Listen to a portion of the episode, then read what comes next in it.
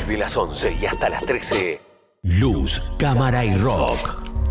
Por Pogo 97.3.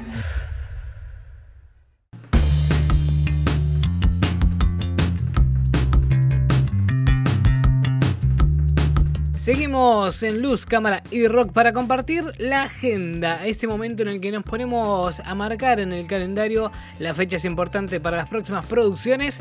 Y vamos a arrancar con HBO que reveló tráiler y fecha de estreno de The Time Traveler's Wife, la esposa del viajero del tiempo. HBO reveló que su nueva serie debutará el próximo domingo 15 de mayo por HBO y por HBO Max en simultáneo. Además, compartió el tráiler oficial que se puede ver en redes sociales y en YouTube, obvio. Basado en el libro homónimo de Audrey Niffenegger, eh, The Time Traveler's Wife cuenta la historia de Claire y Henry y de un matrimonio ordinario con un problema, los viajes en el tiempo. El elenco está conformado por Rose Leslie, eh, Theo James, Desmond Borges y Natalia López. Y bueno, Stephen Moffat, que hizo Doctor Who y Sherlock, se encargó de la adaptación y sirve como productor ejecutivo del espectáculo y es algo que todos queremos ver, a ver qué tal pinta porque el adelanto parece ser interesante al menos. HBO ¿eh? entonces, agendamos 15 de mayo para The Time Traveler's Wife. Por otro lado, nos vamos para otra producción que se viene en este caso en la pantalla de Prime Video. Y es Todo por Lucy, que ya tiene fecha de estreno también. Es la nueva comedia de Prime Video en este caso. Y eh, es eh, para mm, los que vieron I Love Lucy, la serie de comedia clásica. Eh, en este caso eh, tenemos una versión mexicana inspirada en esa novela que tendría a Natalia Telles, eh, que hizo Después de ti, en el papel principal.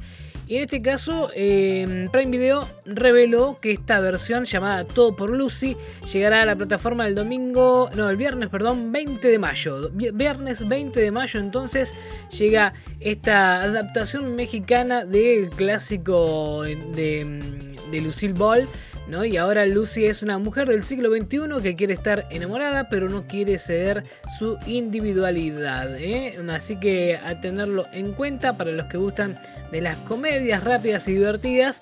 Es una gran adaptación, un clasicazo eh, de, la televisión que era eh, Yo amo Lucy o I Love Lucy. En este caso, adaptación mexicana. Por otro lado, nos vamos a la pantalla de Disney Plus porque también esta semana Disney anunció eh, fecha de estreno, acompañando un tráiler de la nueva eh, película Snickerella. Snickerella es como una especie de eh, cenicienta y, zapatilla deportiva, por, por ahí, por decirlo de alguna manera, porque esto es algo que habían adelantado ya hace bastante tiempo los amigos de Disney Plus, cuando lanzaron todas las eh, producciones que se venían para este 2022.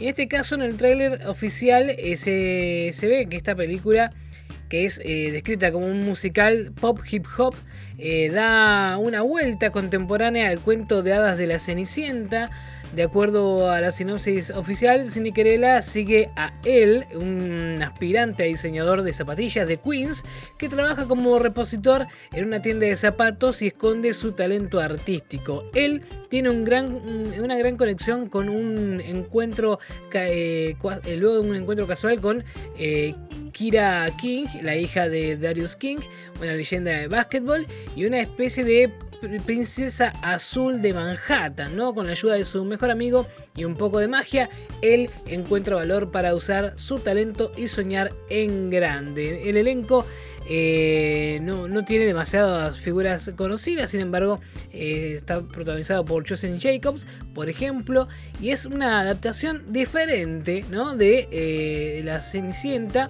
En este caso no es ella, sino él, no es una mm, protagonista femenina, sino masculino, y que se dedica a hacer zapatillas y la pega ¿no? ahí con eh, la princesa azul, digamos, eh, que, ve eh, su trabajo y puede llevarlo a la fama. ¿no? Snickerella se estrena el 13 de mayo en la plataforma de Disney Plus. Por otro lado, vamos a Netflix. ¿Quién mató a Sara? Ya tiene fecha de estreno y tráiler de la temporada final. Netflix confirmó que la tercera entrega de Quién mató a Sara será la última de la serie, gracias a Dios te digo yo, la cual estrenará el 18 de mayo y de la que se ha revelado que el trailer oficial de estos últimos episodios eh, ya puede verse en redes sociales y en YouTube también. ¿Quién mató a Sara? No es una buena serie, eh, tiene muchas cosas bastante tirada en los pelos, la verdad. Pero bueno, eh, hay un público que, gustó de este tipo de serie. Esta serie que tiene sus, sus idas y vueltas, algo policial, algo de policial negro, oscuro, algo del Conde de Montecristo también tiene. Eh, como que va tomando de todo, de todo un poco, ¿no? Y en, en fin, el 18 de mayo llegará la tercera temporada a Netflix de Quién mató a Sara. Si sos de lo que le estaba siguiendo y quieren ver más, eh, ya sabes, eh, agenda el 18 de mayo. Y por último te cuento que Sony anunció algunos retrasos para sus próximas películas que van a estrenarse en cine. Y uno de los casos es Spider-Man Across the Spider-Verse que retrasa su estreno. Iba a ser lanzada en octubre de este año, eh, pero finalmente va a ser postergada para junio de 2023, es decir, se va a mover 8 meses de su lanzamiento original. Así que atención, Sony está retrasando algunas producciones. Es el caso de Spider-Man Across the Spider-Verse Volumen 1, que es la continuación de eh, Spider-Man Into the Spider-Verse la película animada que vimos a Miles Morales, Gwen Stacy y otras tantas versiones distintas de, Spider-Man, del Hombre Araña, eh, uniéndose para luchar contra los villanos. Y en este caso es la continuación de esa historia. Vamos a ver a Miles Morales y a Gwen Stacy saltando de un universo a otro. Por su parte, el volumen 2 de esta historia, es decir, la tercera película, recién arribaría a los cines en marzo de 2024, así que habrá que esperar un poco más. Esa se iba a estrenar el primero de julio de 2023, pero bueno, se retrasó todo. ¿eh? Así que son los cambios que se viene para eh, Sony en cuanto a la grilla de publicación o de mm, estreno, mejor dicho, de sus próximas películas. Así que a tenerlo en cuenta, esto es la agenda de luz, cámara y rock. Te lo contamos como siempre. Seguinos en Instagram, arroba luz, y rock.